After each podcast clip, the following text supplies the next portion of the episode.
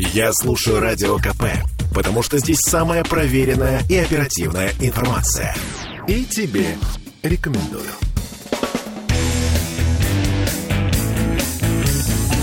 Где деньги, чувак? 17.03 в Петербурге. И мы сегодня с Дмитрием Прокофьевым, отцом-основателем телеграм-канала «Деньги и писец». Здравствуйте, Дмитрий. Приветствую. Конечно же, будем подводить экономические итоги уходящего года. Конечно же, ну а что еще от нас ждать?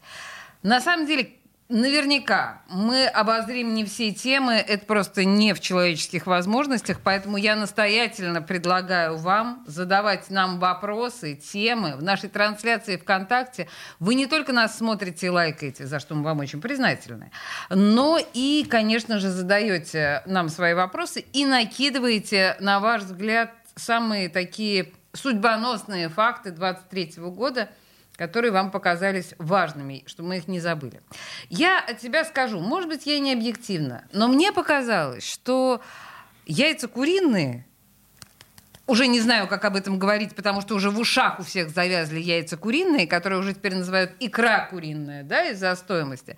Это главная и самая шокирующая экономическая встряска э, уходящего года. Ну, по крайней мере, для рядового потребителя, нет? Для рядового потребителя возможно, а экономисты когда-нибудь этот кейс э, будут, э, будет написан точно в учебниках, он будет совершенно образцовый. Так объясните. Уж объясните в очередной раз, потому что все равно версии множество, и на одной никто не сходится. Как Знаете, как называется, вы? Э, где тонко, там несколько факторов. Называется, где тонко, там рвется. Началось все с того момента, когда Россия начала значит, заботиться об э, импортозамещении. Да? Когда 10 лет назад э, были введены эмбарго на поставку европейских продуктов, да, на значит, запрет на ввоз, и Россия взялась делать продукты, все, значит, чтобы типа все, все продовольствие производилось здесь. Очень быстро выяснилось, что все вот абсолютно здесь произвести невозможно. Ну, хотя бы потому, что там нет инкубационного яйца, нет ветеринарных препаратов. В общем, выяснилось, что то, что вот это делается, да, оно делается там не за то, что не за год, не за два, а десятилетиями нарабатываются вот эти современные сельскохозяйственные технологии, Какое которые позволяют, да, которые позволяют обеспечивать необходимость. Но так или иначе, пока не возникал резкий спрос на Э, на мясо, да, и в данном случае на курятину, вроде бы как оно все работало, да, в России действительно масса э, э, производства курятины, большие, большие мощности, там есть большой опыт в этой сфере, то есть все как мы бы было. Мы с гордостью могли бы сказать о себе, что мы абсолютно куриная держава. Мы абсолютно куриная держава, да. Есть только такая вообще скура. Знаете, в чем еще есть одна такая проблема? Не все ее сразу видят, да? У нас все больше людей в России не едят свинину. Вот курица, мы очень, мы гораздо больше свиная держава. В России очень здорово выращивается свинина. Uh-huh. Но ее все меньше и меньше едят жители в России. Вы понимаете, о чем я говорю. Да, а вот курятина это такое мясо, которое можно всем и все, кто прибывает, его едят. И плюс еще, понимаете, когда вам нужно э, внезапно, вот так резко, да, обеспечивать э, питанием несколько сот э, тысяч человек, да, как бы кормить э, там горячим, да, и с мясом, то вы, естественно, у вас появляется спрос именно на мясо ну и немного на яичный, ну и на яичный порошок, да. Эти люди не ходят в магазины, да, они э, это мясо, им нужно, их нужно этим мясом накормить, да, mm-hmm. достать мясо накормить, много где. И где-то правда, что действительно возрос значительно спрос на вот эту саму курятину. Плюс еще а, подорожание которое вызвано у нас тем, что правительство начало финансировать приоритетные для себя отрасли. Их перечень, как там, строго определен. А эти отрасли съели все ресурсы э, из других отраслей, да, которые правительство так не финансирует. То есть начало все дорожать, из чего в том числе, там, от чего зависит производство курятины. Ну, ну то же самое энергия, э, те же самые там э, э, все необходимые ресурсы. Дмитрий, подождите. И все. Ну, и еще, смотрите, какой момент если растет спрос, вы можете на одной и той же условно промплощадке, да? Мы сожрали всех несушек, мы это хотим Нет, сказать? мы сожрали, мы загрузили вот те площади, где можно разводить несушек, угу. мы загрузили производством бройлеров. А, а несушек стало меньше. А несушек стало меньше. Э, Плюс еще яйцо, оно такое, как бы штука капризная, да, ее э, ты... Почему мы еще видим эту инфляцию? На самом деле не так сильно подорожало у нас яйцо, если мы будем сравнивать его с другими продуктами. Но если в этом в масляном продукте вы можете засунуть, или в сырном продукте пальмовое масло, если мы в колбасу Точно. можете какую-то там обвалку, А то с яйцом 10 вы ничего... Ведь, понимаете, мы же не так много потребляем продуктов вот в, чи- в чистом виде. Да? Ну, мы, конечно, покупаем мясо, но вспомните, когда вы последний раз покупали мясо, чтобы его именно готовить и жарить. В основном люди там в виде сосисок, там каких-то полуфабрикатов приготовлено, все. Там можно что-то намутить с заменителями. Заменителями, с добавками, там, да, там, вот знаете, сейчас там в магазинах просто есть уже прямо на колбасе пишут «Оливье». Посмотришь, что на этой, в этой колбасе, из чего там она сделана. Ну, там мяса-то совсем как бы уже очень мало. Ничего нету тогда. Но... эм, ну да, вот в салат что-то можно порубить вместе с картошкой и майонезом, ну как-то это можно съесть. А с яйцом А это видно. разбавишь. А яйц- яйцо не разбавишь, оно видно. Плюс еще а, яйцо, когда у вас начинает дорожать и курятина, и говядина, и та же самая свинина наша несчастная, да, вот честно. Ну, источник белка, яйцо такой понятный, доступный источник белка. Плюс еще, давайте говорить так, яйцо это еще и яичный порошок, который также используется э, во множестве продуктов, спрос на который вырос со стороны правительства, скажем так. И это тоже рост спроса. И в какой-то момент бац, вот где тонко там и порвалось. Я поняла. Со Подо- всех сторон. Вот яйцу не повезло. Да, тут вы назвали целый ряд причин, которые складываются в Они очень сложились в ясную одно место. картину. Да. Да. Э, Хорошо, сейчас правительство, видите, даже вот Путин иронизировал э, в отношении господина Патрушева, э, министра сельского хозяйства, относительно яиц. Вот вроде бы взялись всей страной, яйца Эрдогана, яйца Лукашенко, все, значит, мужественные яйца вместе в одну корзину. Поможет ли это решить проблему? А, смотря какую. Здесь две проблемы. Цены Одна- понизят? Нет. Так. Одна проблема – это когда высокие цены. Вторая проблема – когда пустые полки. Правительство забеспокоилось э, именно в О ситуации, когда полках. пустые полки. Потому Ага. что если яйца дорогие, всегда можно сказать, слушай, ну это у тебя денег нет. Ну, ну вот оно есть, да, оно подорожало, ну не знаю, вон на каждом углу мы тебе расскажем, куда пойти, чтобы у тебя были деньги. Да, пожалуйста. И, и люди пойдут из... А вот когда нет яиц, это значит какой-то сбой серьезный в системе. И мы помним, что людей всегда у нас раздражали невысокие цены, а именно отсутствие товаров. Окей, подождите, вот смотрите, тогда вот прям вопрос нашего слушателя Павла, который прям проистекает из того, о чем вы говорите. Всегда экономисты говорят, что нужно выбирать, да, либо между сдерживанием цен и между пустыми полками. А, Павел спрашивает, будут ли сдерживать цены на товары до выборов?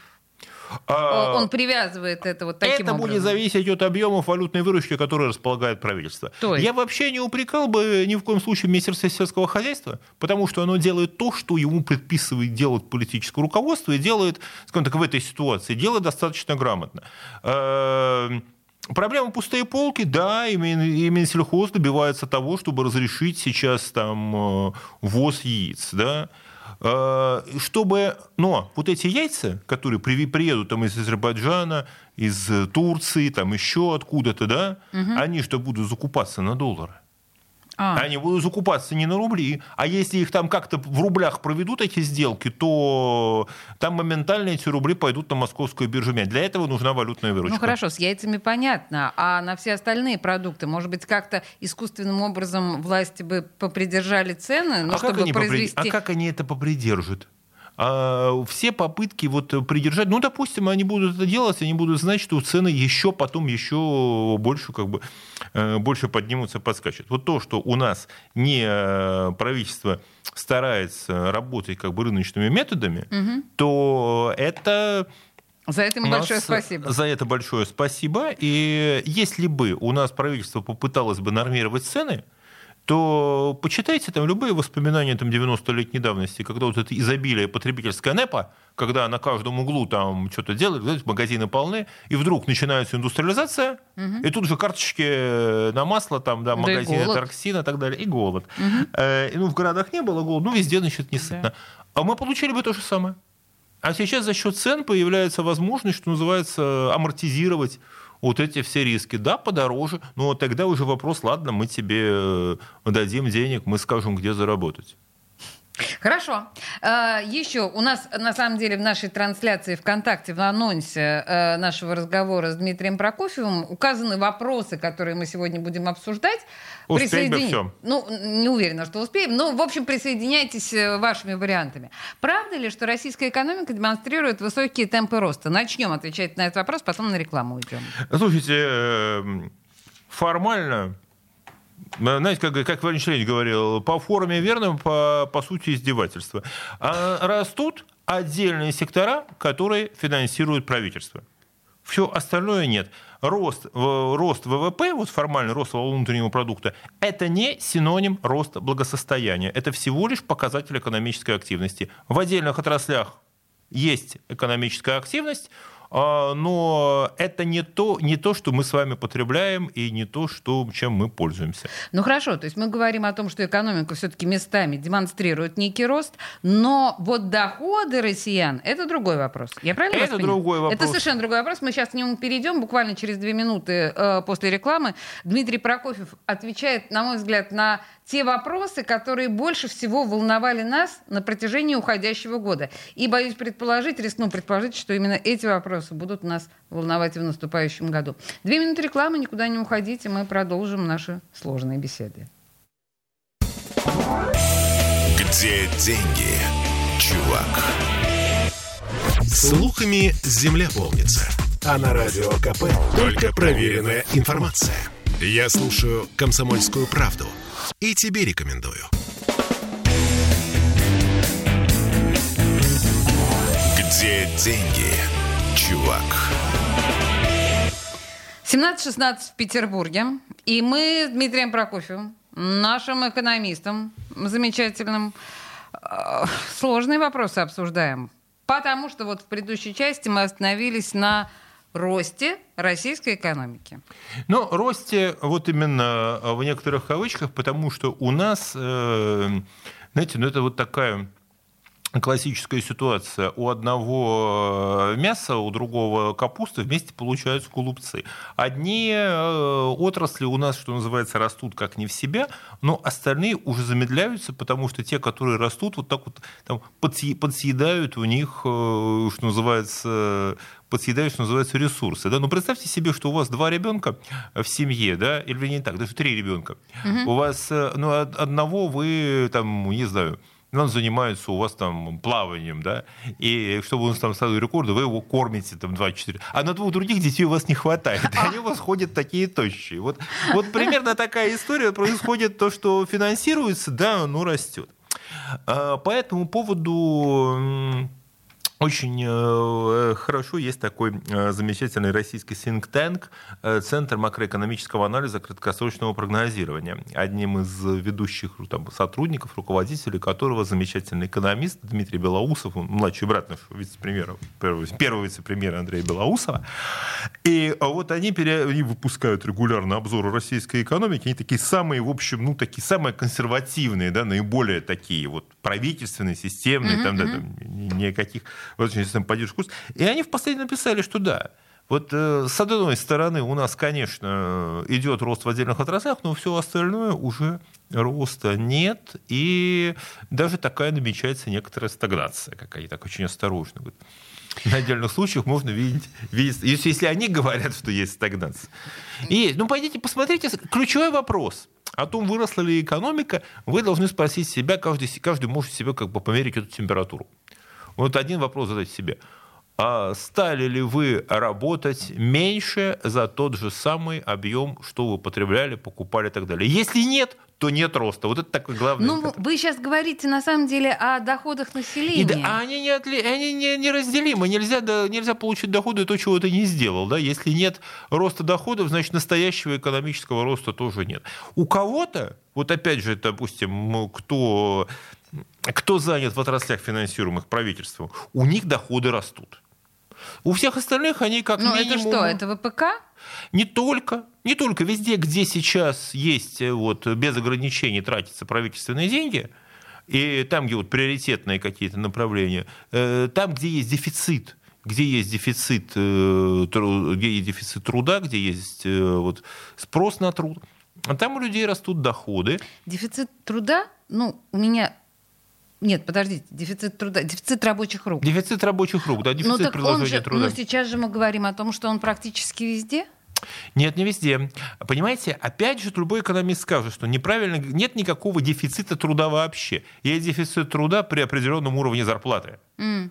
То mm-hmm. есть, если у тебя вот есть... Слушайте, есть такая замечательная русская сказка. Вот все можно прочитать, там вся экономика есть. Называется «Золотая гора». Mm-hmm.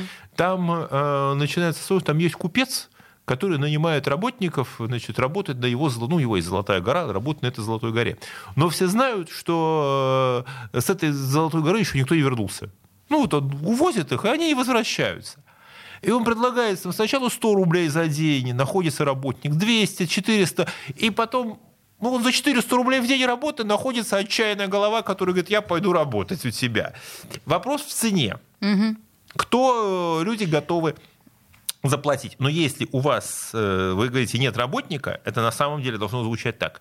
Нет работника по той цене, которую вы предлагаете за этот труд. Вы предлагаете 100 рублей, человек говорит, нет, я за 200 пойду. Угу. А вопрос, можете ли вы заплатить эти 200? Кто-то может, кто-то пойдет в правительство скажет, мне надо я нанять работников, но они просят 200 рублей. Угу. Да возьми 250. Угу. А кто-то скажет, извини, ну, ну нету денег. Он придет в банк, попросит денег, ему скажут, извини, э, мы тебе не можем дать на работников нанимать. Да, доходчиво. Я поняла. В данном случае, что значит дефицит труда на нашем рынке? Дефицит труда на, при, при определенном уровне зарплат дефицита нет. При другом уровне зарплат дефицит есть. Но если мы видим, что уровень доходов э, большинства людей э, в нашей стране все-таки снижается, означает ли это, что вырастет уровень... Уровень потребления. Вот Уровень потребления. Смотрите, угу. у нас все время вот это идет игра, что доходы, доходы. Отлично. Вы получили 100 э, рублей, там, вы получали 100 рублей. Угу. Супер. Ну, понятно, тратили, да. тратили 90. 10 рублей оставалось. А вы стали получать 120 рублей. 99. Угу. Вы стали получать 120 рублей, а тратить приходится 130. О. Угу. И вот у вас никаких, на самом деле формально, да, номинальные доходы выросли, а реального потребления ваше не выросло. Или, как вариант, вы покупали за там, 100 рублей, вы покупали там, кусок, пачку масла, там, 200-граммовую, да, теперь вы покупаете э, за те же там, 100 рублей 180-граммовую пачку там, масляного продукта. Чувствуете, это то же самое, что, э, чтобы оно подорожало. Да, Принято. Вот эта а, аналогия ясна. Хорошо. А, если мы говорим о... Об этом говорили тоже весь год, что у нас большинство населения живет в кредит. Ну, как сказать, не пока не большинство. Ну, у нас, вернее так, когда у нас Центральный банк публикует статистику по кредитам, я сразу слышу, что вот там как бы кредит, кредит, кредит. Что вообще закредитованы все так, что просто а, никакой жизни. Закредитованы. Но значит, если кто-то взял кредит, это значит, что банк ему этот кредит дал. И значит, банк рассчитал эти риски, оценил их и рассчитывает, что этот человек или вернет этот кредит, или э, какую-то часть вернет, или там проценты будут такие, что Бог с ним какую-то часть хотя бы отдал, и хорошо, остальное пусть пропадет. Это россияне достаточно аккуратные плательщики – Э, значит, эти деньги тут же, которые, вот мы говорим, люди взяли кредит, эти деньги тут же превращаются в деньги на счетах э, там, продавцов и производителей. Угу. Люди берут когда? Когда у них не хватает купить то, что они хотят. Значит, кто-то эти деньги сразу получает, и если бы не вот это кредитование, мы столкнулись же с той же самой ситуацией, с которой Советский Союз во время там, сверхиндустриализации столкнулся 90 лет назад. Пустые полки. Потому что у вас не имеет смысла привозить большие партии товаров, затевать большой бизнес, если у, если у вас мало потребителей. Сейчас очень много вот этих, когда у нас говорят, вот, э, там, почему у нас вот сейчас там торговля, опять там магазины заполнены, да, почему там кабаки, рестораны, это вот яблоку негде упасть, да, все, все переполнено под Новый год. Потому что есть кредитование, И люди имеют возможность тратить, и под то, что вот им дадут кредит, развивается множество бизнесов. Не было вот этого потребительского кредита, также не было бы льготной ипотеки той же самой, не было бы роста строительного сектора.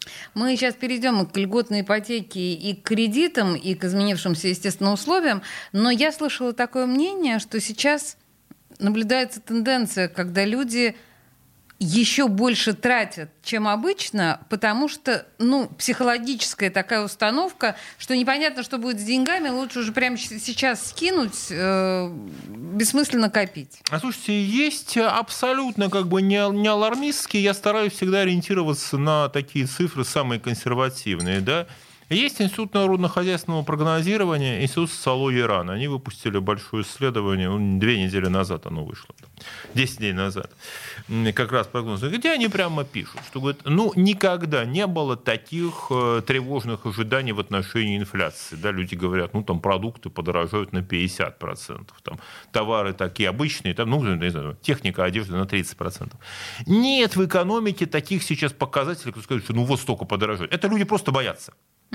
Но этот страх заставляет, да лучше я возьму кредит сейчас, да лучше я уж как-нибудь с ним рассчитаюсь, я пойду, пойду что-нибудь куплю, это всегда пригодится, да? Угу. Так скажем так, так застраховаться от повышения цен, чтобы потом может не быть ничего вообще. И это, конечно, страх э, людей о том, что люди чувствуют, что что-то идет не так. А как ты застрахуешься? Никаких финансовых инструментов нет. Э, мы понимаем, что все, что ты не можешь у себя спрятать в квартире, в общем, это может быть обесценено в одну минуту. Э, деньги, ну, как-то страшновато держать большие суммы. А, я слышала еще, но это на, на уровне слухов, а может быть это и не совсем на уровне слухов, э, господин Силуанов сказал, что у граждан России там, на депозитах, условно на банковских счетах 40 триллионов рублей. А, нет, это не совсем. Но он сказал, что у нас... Э, он предложил вовлечь их в экономическую Он предложил вовлечь их, да нет, это деньги не на депозитах, это деньги, которые люди или наличные, или это такие краткосрочные депозиты, которые люди в момент могут снять, да, то есть которые там готовы даже на проценты эти плюнуть, но банки вот обязаны им отдать. Да. Без разговоров. А, слушайте, это такая история, которая показывает, что не так уж много денег остается у правительства. Но вы будете смеяться. У нас очень многие вещи делаются по калькам 90-летней давности. А 90 лет назад как раз у нас была такая вот большая кампания по займам на развитие народного хозяйства. И фронтменом этой кампании был пролетарский писатель Максим Горький, который сказал замечательные слова, что говорит, нам нужно построить там, могучее государство, могучую социалистическую индустрию, там, для людей построить все. Так люди должны дать деньги, чтобы мы построили все, что им необходимо. Говорит, а кто должен дать? Это примерно то же самое через 90 лет сказал Силанов. У нас такие большие планы по развитию там, инвестиций. Ну, люди должны дать деньги на это. А кто еще-то? Кому это еще нужно? А, изъятие чрезмерного жирка у граждан. Так формулируют многие экономисты предлагаемую ситуацию. Сейчас на новости вернемся и продолжим эту тему. Где деньги, чувак? Я слушаю Радио КП, потому что здесь самые осведомленные эксперты. И тебе рекомендую. Где деньги, чувак? 17.33 в Петербурге, и мы продолжаем обсуждать самые волнующие, потому что финансовые вопросы с нашим экономистом э, Дмитрием Прокофьевым. Мы сейчас перейдем к теме кредитов, ну, в смысле, вернемся к теме кредитов и ипотек, но, тем не менее, я хочу завершить историю с э, господином Силуановым, который предложил каким-то образом задействовать наши 40 триллионов, которые у населения так или иначе где-то в кубышке. Какие... Вы вспомнили 90-летней давности... Э, Государственный, да, займ на индустриализацию народного хозяйства. Экспроприация, по сути. За, потом вернули, там через, через, Кому через 40 вернули? лет. Вы кто сохранил, мне. кто сохранил, что-то там по 10 раз пересчитав, что-то там заплатили. Хорошо, каков может быть сейчас? Мы все-таки живем не в революционное время, ну там постреволюционное. Какой сейчас может быть механизм использования наших средств, как говорит господин Силуанов, в интересах государства?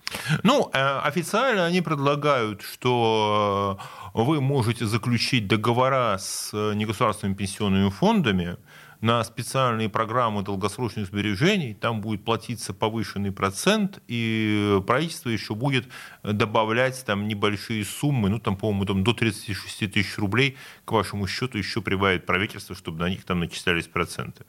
И не то, что оно вам даст эти деньги, просто э, благодаря тому, что оно там чуть-чуть добавит, то у вас процент будет выше, и вы будете так вот копить эти деньги, там будут типа крутиться, да, а через э, вы получите их либо к пенсии, либо не ранее, чем через 15 лет вы их сможете снять. Простите меня, пожалуйста, но если я добровольно вряд ли на это пойду, то как бы что? Какие есть механизмы добраться до моих денег, если я... Запрет наличных. Запрет наличных, в смысле, перевод цифровой, цифровой рубль? рубль? Запрет наличных, да. Запрет наличных, перевод цифровой рубль и все ваши деньги под контролем. Какое-то ограничение потребления. Требования, например, чтобы какие-то товары вы оплачивали исключительно цифровыми рублями. Ну, например, алкоголь. Да? Алкоголь и табак могут потребовать, чтобы вы оплачивались только цифровыми рублями, только по вот этим ценам и в рамках какого-то там определенного уровня потребления, там, ну, по социальной цене. И самый, кстати, простой вариант. Две цены на продукт цена, некие нормы потребления цифровыми рублями, которые вы должны будете там платить, да, а остальные по коммерческим ценам. Это вы сейчас на ходу как придумали были? или такие схемы, в принципе, обсуждаются? Это, слушайте, это, не то, что я, это любой экономист вам это скажет, вот как... Это э... очень хитро звучит, очень, ну, как бы, очень действенно, здорово. Слушайте, это любой третий курсник э, вышки, там даже второкурсник, я думаю, бакалавриата высшей школы экономики, он эти схемы вам расскажет, э, это самое, это настолько, в общем, на поверхности, Ничего сложного. Жестко. Я даже могу сказать, у товарища Сталина была схема с торксином, там была посложнее, да. Но а вот тот цифровой рубль, это история про то, что которую вы всегда можете это некий там, расчетный механизм, да, который позволяет вам изначально заложить в него некие ограничения при расчетах. Да? Угу. Поэтому самый простой вариант – это дополнительные цены. Э, Советский Союз подобное делал. Э, у него вот эти постоянные в 70-е годы повышения цен там, на золото, на, на кофе, на алкоголь, на там, вечные расценки в ресторанах, на такси. То есть на то, что как бы, там, потребление выше там, нормального, да, все 70-е, было три, три повышения сам 70-е, просто забыли об этом. Ну, Потому что это не всякие... касалось, условно, там, э, хлеба и яиц, ага. а все, что как бы сверхпотребление, оно все фактически облагалось дополнительным налогом. Ну, послушайте, вообще это звучит достаточно справедливо. А что насчет там гибкой системы налогообложения и вот это вот все? Слушайте, гибкая система налогообложения, она зависит, если вы тот тот, кто будет принимать эти решения, он будет потреблять, ну, поедет в Дубай, там, если, да, он целый самолет, если надо, привезет себе этих товаров и переживать по этому поводу не будет. Там другой совершенно уровень потребления, и вообще в, в упор не видит это. Там налоги, не налоги. Ну, в других странах это же работает, когда... Это, там так много что работает в других странах. Все вот эти истории там про распределение налогообложения, про они идут в комплекте с независимыми судами, с разными политическими силами, там, с э, конкурентными выборами, с ротацией правительства, с э, вот этими всеми историями. Так одно не получается. Угу. Вот понимаете, в чем вообще наша большая проблема? У нас все время хотят найти какой-то золотой ключик, который вот оттуда взять, повернуть, он сработает. Нет, оно идет в комплекте. Последний вопрос по поводу займ ну, э, оттягивания денег лишних, жирка у населения. Я помню, были такие какие-то выигрышные займы или что-то в этом духе. Да, процентный займ выигрышный, где можно было еще выиграть там дополнительные какие-то там товары купить там, э, кроме там, э, вот выиграв там по этой облигации, ты получал да, да, да, право облигации, там, да, ты облигации, да, ты мог выиграть там вот именно розыгрыш, да, получить вот эти сверхденьги и там купить без очереди автомобиль. Э, вот эти отдать их, отдать их правительству обратно. Слушайте, придумают. Захотят, придумают, пока они с разных сторон заходят. Ну, классика, например, оттянули достаточно большое количество денег с потребительского рынка через льготную ипотеку да, потому что история с льготной ипотекой была про что? Ведь э, людям ничего не давали. Э, банкам, да, чтобы банки давали людям деньги по, по более низкой ставке, правительство финансировало вот им эту разницу в, в кредитных ставках. Да? Э, простите, пожалуйста, Дмитрий, Да. я думаю, что нам нужно нашим слушателям э, объяснить, э, что происходит. Да, мы понимаем, что льготная ипотека, условия льготной ипотеки сейчас изменились с 23 декабря. Если раньше нам, э, например, первый взнос мы должны были в 20%, Да. да. теперь он повысился до 30%. Представьте себе стоимость квартиры и что такое на 10% больше. Сколько людей отсеивается сразу автоматически, они не могут позволить себе эту покупку? Э, Там другая история будет. Откуда люди... Дело в том, что на эту ипотеку, на так льготную, с 20% взносом, приходили люди, у которых не было ничего вообще. И э, им говорили, вот в чем была проблема. Им говорили, вот 20%, ладно, мы тебе 80% мы тебе даем, но 20% где-то тебе надо взять на первый взнос. Возьми у нас э, кредит, эти 20%, только по другой ставке. По Вот тебе рыночной. сделано. Да ты по рыночной ставке берешь, платишь, у тебя фактически два кредита. Да. А теперь тебе надо брать два кредита, только уже 30% от стоимости, уже выросшие в цене. Вот. Но автоматически уменьшили сумму этого льготного кредита. Раньше было 12 миллионов, теперь 6. А все остальное ты можешь опять же добрать по рыночной стоимости. А по рыночной стоимости, которая выросла э, там, в два раза за последние годы с момента там, Потому что ипотеки. ключевая ставка тоже подросла. Уж в третий раз была поднята. Ну, здесь дело не в ключевой ставке. Ключевой ставкой, про, э, если бы у нас не росла бы ключевая ставка, э, то мы бы увидели бы гораздо больше бы рост инфляции, потому что здесь у нас, знаете, как вот, представьте себе автомобиль, который несется по дороге, вот у нас правительство одной рукой рулит, второй рукой она нажимает на педаль, второй там ногой она нажимает на педаль газа, а центральный банк нажимает на педаль тормоза и пытается еще подрулить, чтобы там не Выровнять. заносилось сильно на поворотах выровнять автомобиль. Примерно так. Э, Повышение ставки – это компенсация. Все, что делает Центральный банк. Вы знаете, у нас есть минут, сколько там по времени? Ну да, реклама 3 минуты. А, До, до рекламы Да, 3 минуты. да. Смотрите, вот что такое ключевая ставка? Был замечательный э, российский экономист э, Сергей Журавлев. Он прекрасно у него был образ. Экономика – это автомобиль. Правительство – это водитель.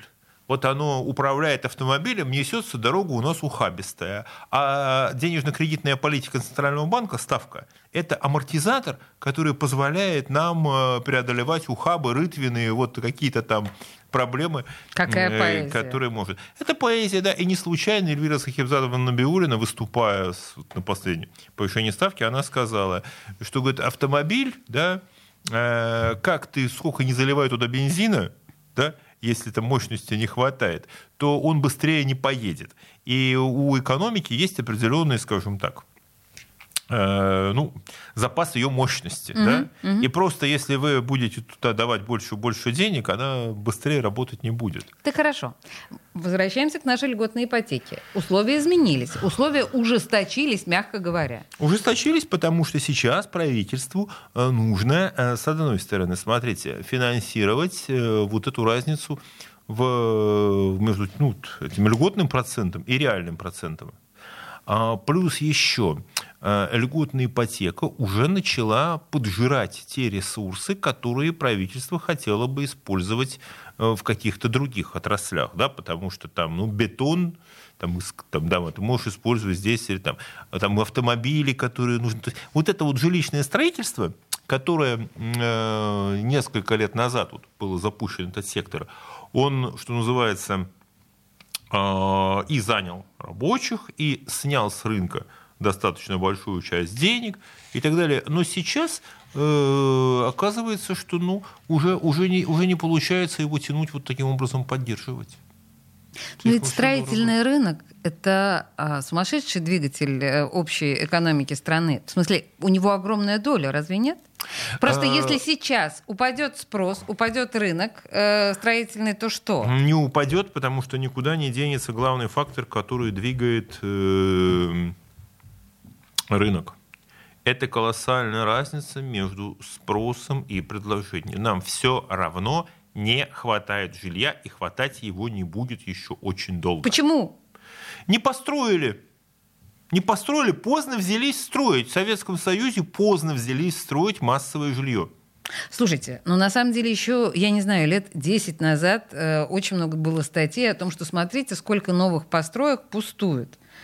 То ли они не сданы, то ли они не проданы. Ну, вы же наверняка это читали. Э, читал, ну, смотрите. Ой, подождите, вот вы сейчас мне начинаете отвечать по-настоящему интересную вещь, а у нас осталось буквально 20 секунд.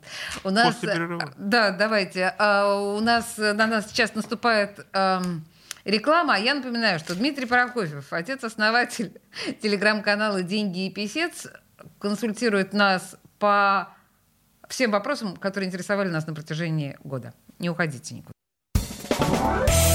Где деньги, чувак? Реклама. Я слушаю Радио КП, потому что здесь самая проверенная и оперативная информация. И тебе рекомендую.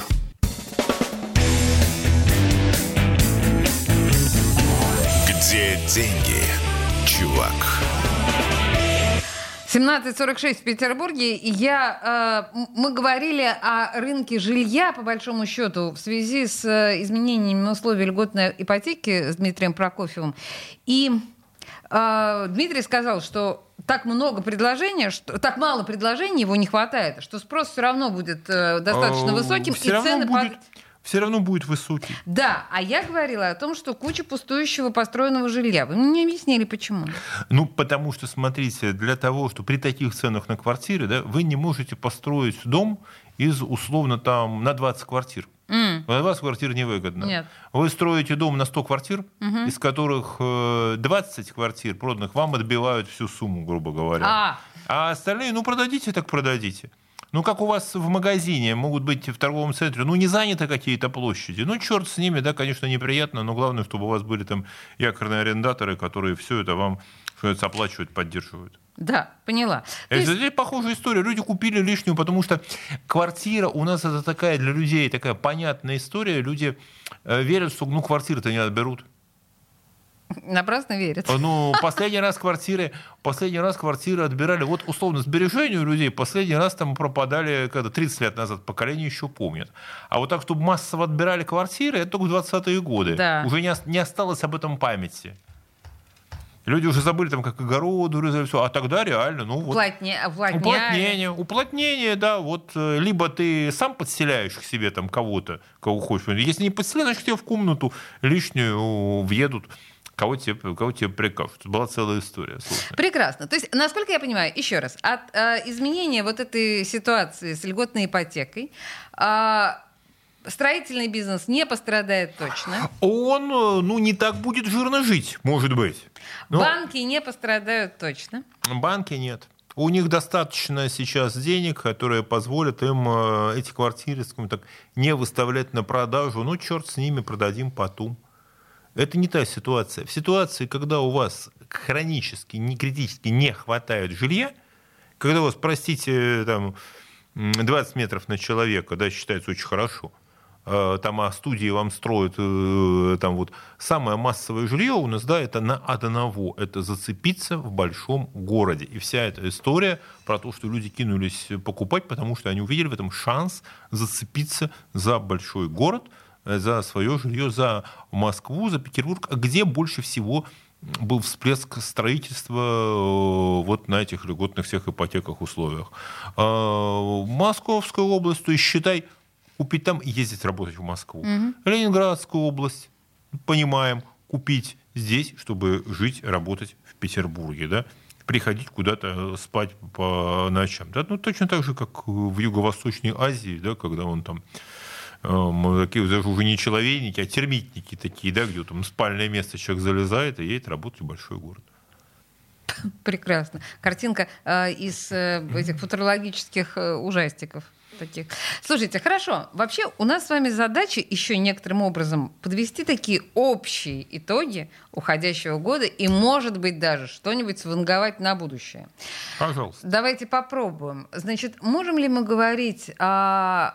Вообще, в чем главное экономическое достижение России в уходящем 2023 году? Как на ваш взгляд? А, Значит, это то, что финансовый регулятор, Банк России, сумел своими действиями скомпенсировать вот эти вот последствия тех экономических шоков, которые устроило правительство своей политикой. А просто не могло это уже делать. Оно действовало в рамках ну, каких-то политических решений. Вот, надо дать денег. У, у любого решения правительства есть экономические последствия, и их компенсировал как мог э, центральный банк. Работали банки, никто не может сказать, что у нас там были внутри страны какие-то проблемы с переводами, расчетами, задержками. В целом система работала. Не было ни банковских банкротств, ни каких-то набегов вкладчиков, ничего мы этого не увидели. Раз. Следующее правительство справилось с тем, что у нас э, полные прилавки. Параллельный импорт, своевременные какие-то, да, естественно, не, не идеально, но прилавки полные. Это важный момент. Дорого, но оно есть. Выбирайте, либо дорого, либо никак. И надо понимать, что замковый такой камень, знаете, как вот есть э, такой вот, вот есть мост, да, у него замковый камень, который если его вынуть, мост посыпется. Угу. Замковый камень российской экономики – это валютная выручка. Не будет валютной выручки, Валютная выручка у нас сокращается. А ее пока достаточно для того, чтобы правительство могло в случае необходимости компенсировать. Вот как, ну нет яиц, ну отлично, ок, привезем из Турции. Это такой самый примитивный вариант, да? Угу. И оплачивать э, все необходимое для работы вот этих промышленных предприятий, которые правительство финансирует. А вот этот момент. А ключевой момент э, это ну да, это вот такие главные достижения. Это мы сейчас говорим о достижениях да, в уходящем году, и у меня складывается ощущение, что вообще вы чуточку фанат Центробанка.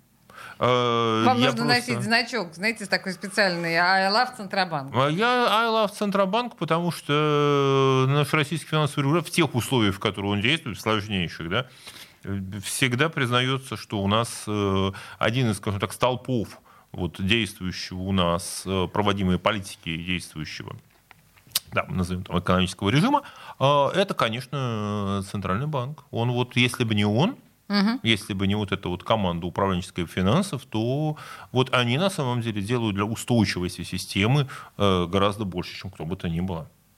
Окей, я тоже лав Центробанк. Безусловно, угу. и политическое руководство полностью то, что, то, что нам известно, поддерживает э, и там, все, все происходящее. Окей, а, тогда закономерный вопрос. В чем главная проблема России будущего, 24 года, наступающего? Значит, ключевая проблема – это будет вопрос за выполнение бюджета.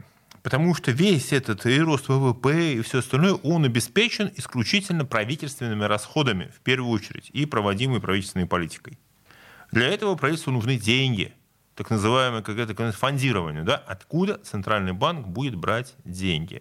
Пока у него есть налогообложение, пока налоги собираются, пока есть валютная выручка, там виртуозная финансовая механика, но если вдруг денег будет не хватать по какой-то причине, вот тогда нажмут на центральный банк с тем, чтобы сделай нам низкую ставку для того, чтобы у нас были низкие платежи по правительственным облигациям, потому что просто занимает еще достаточно угу. большую часть эти и чем выше ставка, тем дороже вот эти правительственные обязательства. За, заем. Сделай угу. нам дешевый заем. И вот тогда, если это произойдет, допустим, если Центральный банк на это пойдет, мы получим снижение ставки с одновременным ростом цен, и, а вот никакого снижения ставок по кредитам не будет. Потому что это будет, все поймут, что выросли риски. Да, банки на самом деле, когда вам говорят, что вот банки не дают вам кредит, показывают на сказать, потому что Центральный банк ставку поднял, банк лукавит. Банк, когда выдает вам кредит, он смотрит исключительно на вашу способность этот кредит вернуть. И вот в этой ситуации тогда всплеск цен и дорогой кредит. А экономическая стагнация, ну о чем уже, собственно, Центр макроэкономического анализа и краткосрочного прогнозирования уже предупреждал. Уже сейчас вот эти экономические отрасли, кроме, кроме всего, что кроме того, что оплачивает правительство, они тормозят уже сейчас. Цены разгоняются уже сейчас. А ставку Центральный банк поднял, что называется, в последний момент, вскочил в последний трамвай. И об этом Набиулина сказала буквально в своем интервью несколько дней назад, что это надо было делать, сворачивать еще весной, поднимать ставку резко. Угу. А, слушайте. А... Плюс еще потребительские кредиты, которые люди берут, это спрос на валютную выручку. У нас вон, э, все, что у нас присутствует, там вещи, техника, все, все, все импорт. То есть валюта. Так, валютная выручка почти наверняка будет снижаться. Здесь вариантов, насколько я понимаю, нет. Ну, даже правительство из этого строит свои новые расчеты, что ее будет все меньше. А, у меня опять снова дурацкий вопрос. Снова дурацкий вопрос. А, почему стагнацию так, почему так боятся стагнации? Ведь стагнация это всего лишь застывание на достигнутом. Это не падение. Может быть, имеет смысл потерпеть стагнирование? Или... Вопрос сколько? Вот уже даже сейчас Росстат вчера выпустил отчет о социально-экономическом положении за 11 месяцев. Росстат говорит, пенсии, сни... пенсии не растут, пенсии снижаются последние да почему? два месяца. А, а Инфляция же. обогнала. Нет. А. Росстат, ну, слушайте, откройте, он, он опубликован, вчера был, э, новые цифры. Э, да, пенсия выросла, но на инфляция... 7,5%, по-моему. На 5,6. А, на 5,6, Да, извините. а инфляция на 7,5. Угу. А инфляция, что называется, в корзине для бедных, то есть там, что в основном покупают пенсионеры, вот то же самое ку- курица, яйцо, говорить, а там еще больше рост. Угу. Потому что для бедных вот рост цен оказался более значителен. И всю вот эту прибавку лучше жить не стали. И это при формальном экономическом росте. А если его не будет, ну, извините. А, пенсионеры – это основной выборный электорат, насколько я понимаю. Да. Почему а, как раз вот им не поднять? Все остальные пофиг, а вот им не поднять а, Потому пенсии? что они и так проголосуют. Им и так все нравится. Вы что себе представляете, что пенсионеры э, сделают не то, что от них э, ожидает власть? А, вот так? И не забудьте еще момент. Минута. У нас сейчас э, отличное исследование Высшей школы экономики вышло три дня назад. Э, пенсионеры, значит, у нас э, у 60% людей, которые сейчас э, там 60 лет, они говорят, у них нет сбережений. 30 лет назад им было 30 лет. То есть это поколение сейчас пенсионеров, поколение людей, которые страшно разочарованы вот этим своим вот 30... А что, вот к чему они и пришли? И ничего другого, кроме как, ну хорошо, что власть дает эти деньги, могла бы не давать вообще ничего. Это очень сложная история. Представьте себе уровень вообще вот, как у людей все кипит, да, когда они думают о том, как они прожили эти 30 лет. На этой невеселой ноте мы завершаем наш И предпраздничный... мы все равно поздравляем всех с Новым годом. А, ну, кстати говоря, действительно, с наступающим. Э, Дмитрий Прокофьев э, поздравляет всех. Если вы еще не подписаны на его телеграм-канал «Деньги и писец», сделайте это прямо сейчас. Дмитрий, спасибо, с наступающим. Поздравляю всех, все будет хорошо. Где деньги, чувак?